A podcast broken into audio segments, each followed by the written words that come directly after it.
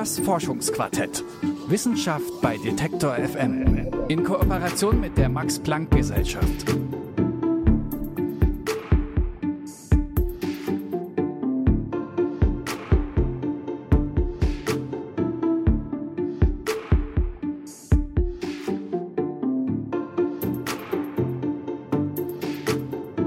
Gegen SARS-CoV-2 wird bis jetzt in erster Linie ja auf Tests und Impfungen gesetzt. Parallel läuft aber natürlich auch die ganze Zeit die Forschung an Medikamenten gegen die Viruserkrankung. Eines dieser Forschungsprojekte befasst sich mit Antikörpern oder genauer gesagt sogenannten Nanobodies. Und das klingt jetzt hier vielleicht ein bisschen sonderbar, aber die Baupläne für diese Mini-Antikörper, die liefert den Forschenden eine kleine Alpaka-Herde. Hinter dem Projekt steht Professor Dr. Dirk Görlich, der forscht mit seinem Team am Max Planck Institut für biophysikalische Chemie und ist jetzt hier bei mir im Podcast. Ich sag Hallo Herr Görlich. Ja, schönen guten Morgen. Was haben diese Alpakas, was wir Menschen nicht haben und warum braucht es diese Alpakas für diese Forschung? Ja, Alpakas wehren sich wie andere Wirbeltiere auch gegen Krankheitserreger, indem sie Antikörper erzeugen. Da gibt es also keinen Unterschied. Der Unterschied ist aber, dass sie über Antikörper verfügen, die etwas einfacher aufgebaut sind als die des Menschen. Und das macht es leichter, solche Antikörper außerhalb des Körpers eines Tieres zu produzieren.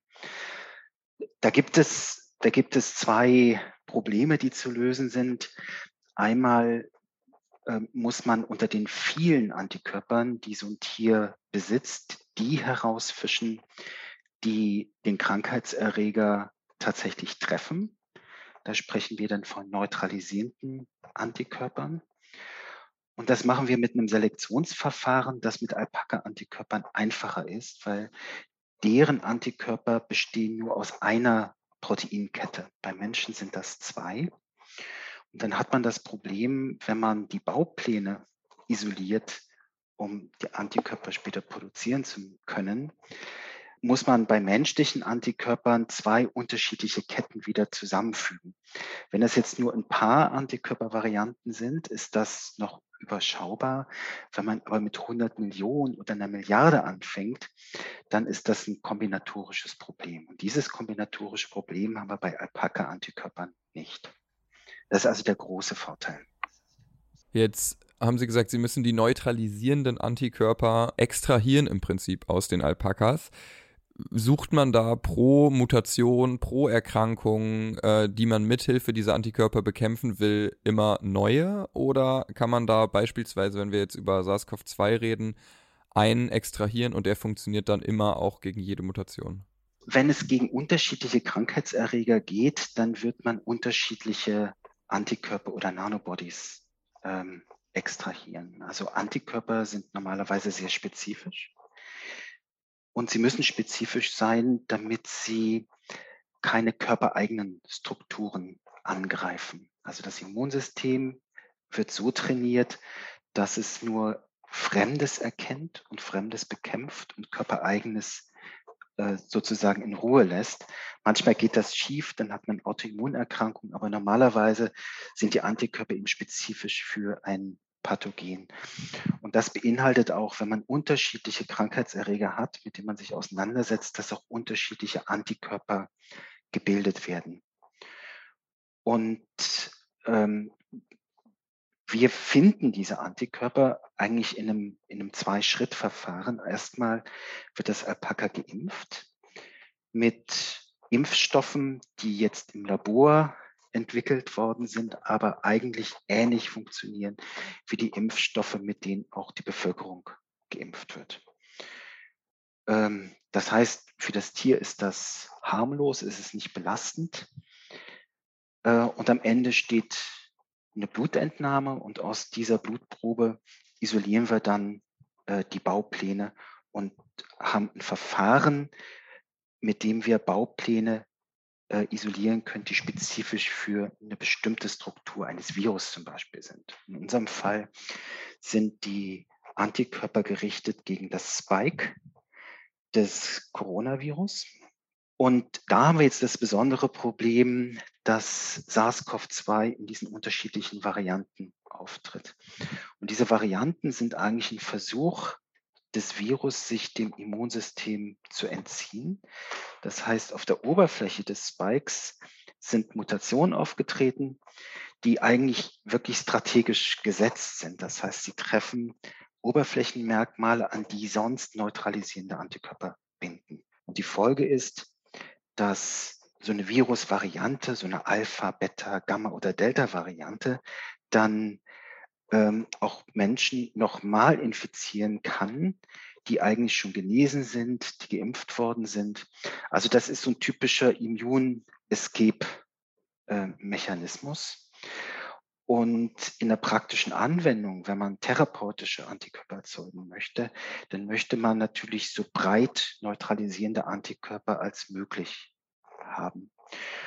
Und weil wir ein Selektionsverfahren haben, können wir die Regeln bestimmen, nach denen Antikörper selektiert werden. Und eine der Regeln, die wir vorgegeben haben, ist, dass sie kreuzreagieren mit dem ursprünglichen Virusstamm, der zuerst in Wuhan aufgetreten ist. Sie sollen aber auch reagieren mit der Alpha, der Beta, der Gamma, der Delta-Variante. Und auf die Art und Weise haben wir eben diese breiter neutralisierenden Nanobodies gefunden.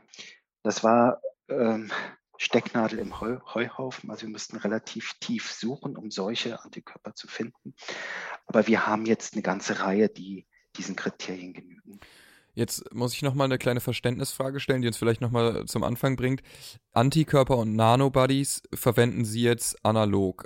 Ist das dasselbe oder sind die Nanobodies im Prinzip eine etwas nützlichere, kleinere Form von Antikörpern, so wie ich es vorher verstanden hatte? Antikörper sind die Moleküle, die Tiere oder Menschen ursprünglich bilden gegen Pathogene.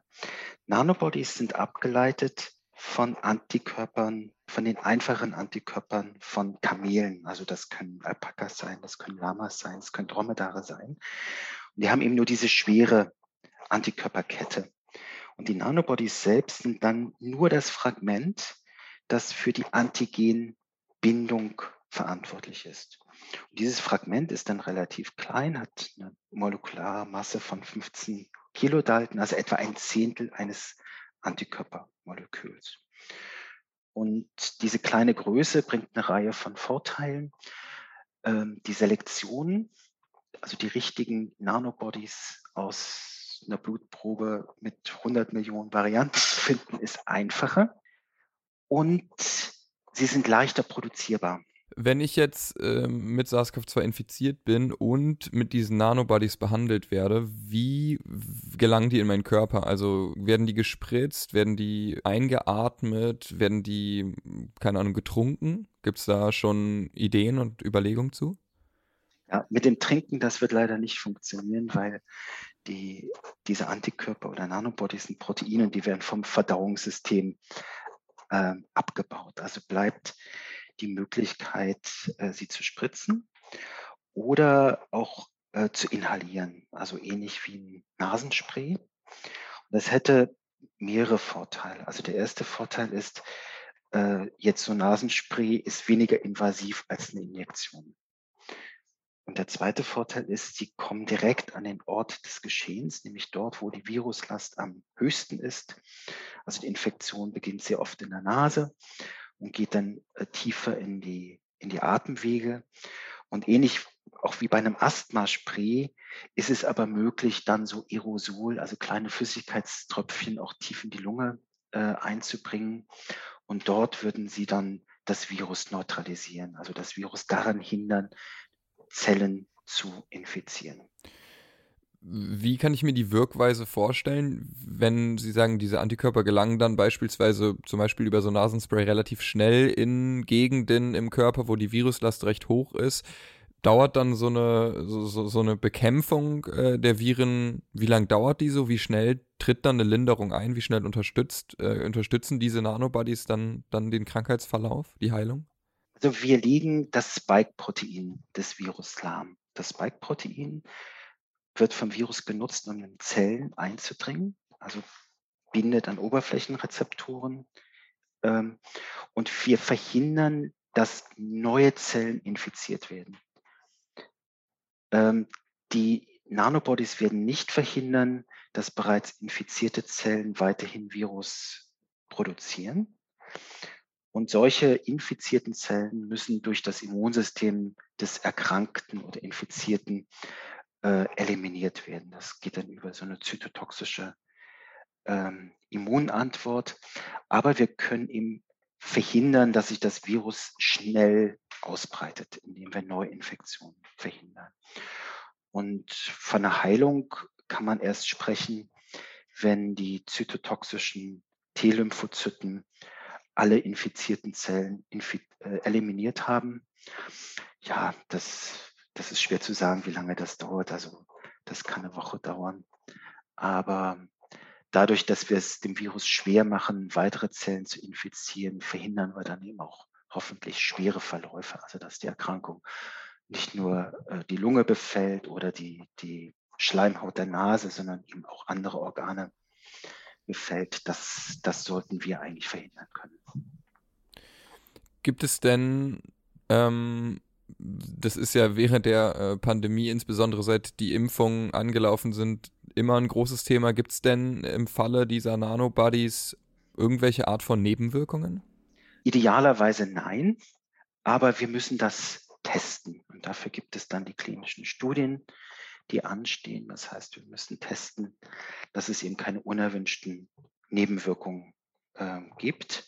Also grundsätzlich ausschließen kann man das nicht. Deshalb gibt es eben diese klinischen Studien. Aber wir würden kein Produkt an den Patienten bringen, das inakzeptable Nebenwirkungen hat.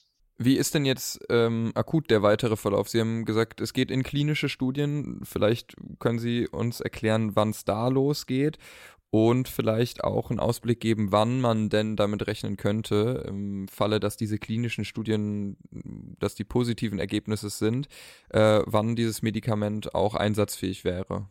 Also der Entwicklungsstand jetzt ist, dass wir ähm, etwa so vier, fünf Kandidaten haben, die außerordentlich wirksam sind gegen alle Virusvarianten, die wir kennen. Sie sind auch außerordentlich stabil.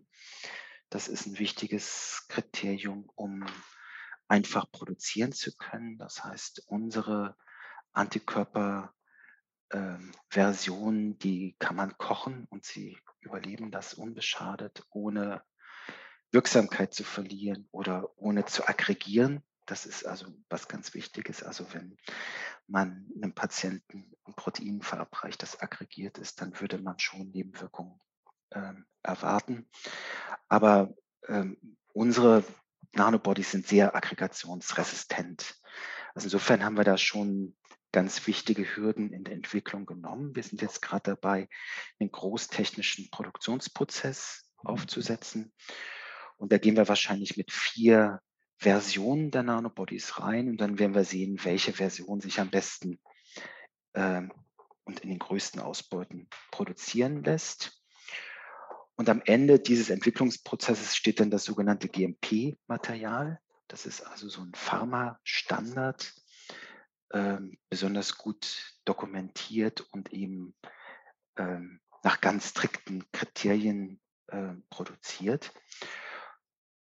Ja, also solches Material brauchen wir, um in eine echte klinische Studie zu gehen. Und wir brauchen die äh, Genehmigung äh, der regulatorischen Behörden. Das heißt, da muss man einen Antrag stellen, die Daten, die man bisher hatte, zusammenfassen und dann wird das äh, beurteilt und begutachtet und wenn das alles gut aussieht, dann darf man mit klinischen Studien beginnen. Ich denke mal, dass wir vielleicht in einem Jahr soweit sind. Also diese solche Entwicklung von Medikamenten ist eben ein sehr aufwendiger äh, Prozess, der jetzt nicht innerhalb weniger Tage oder Wochen abgeschlossen werden kann, auch wenn es jetzt die Situation der Pandemie eigentlich erfordert. Aber diese, diese Schritte müssen eben gründlich erfolgen. Da ähm, gibt es eigentlich keine Abkürzung.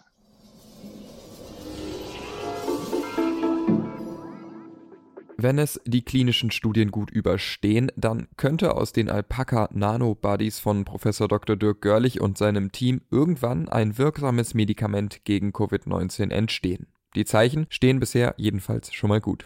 Vielen Dank an Professor Dr. Görlich und die Max-Planck-Institute, mit denen dieser Podcast hier in Kooperation entsteht.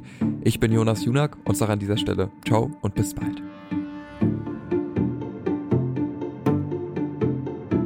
Das Forschungsquartett. Wissenschaft bei Detektor FM. In Kooperation mit der Max-Planck-Gesellschaft.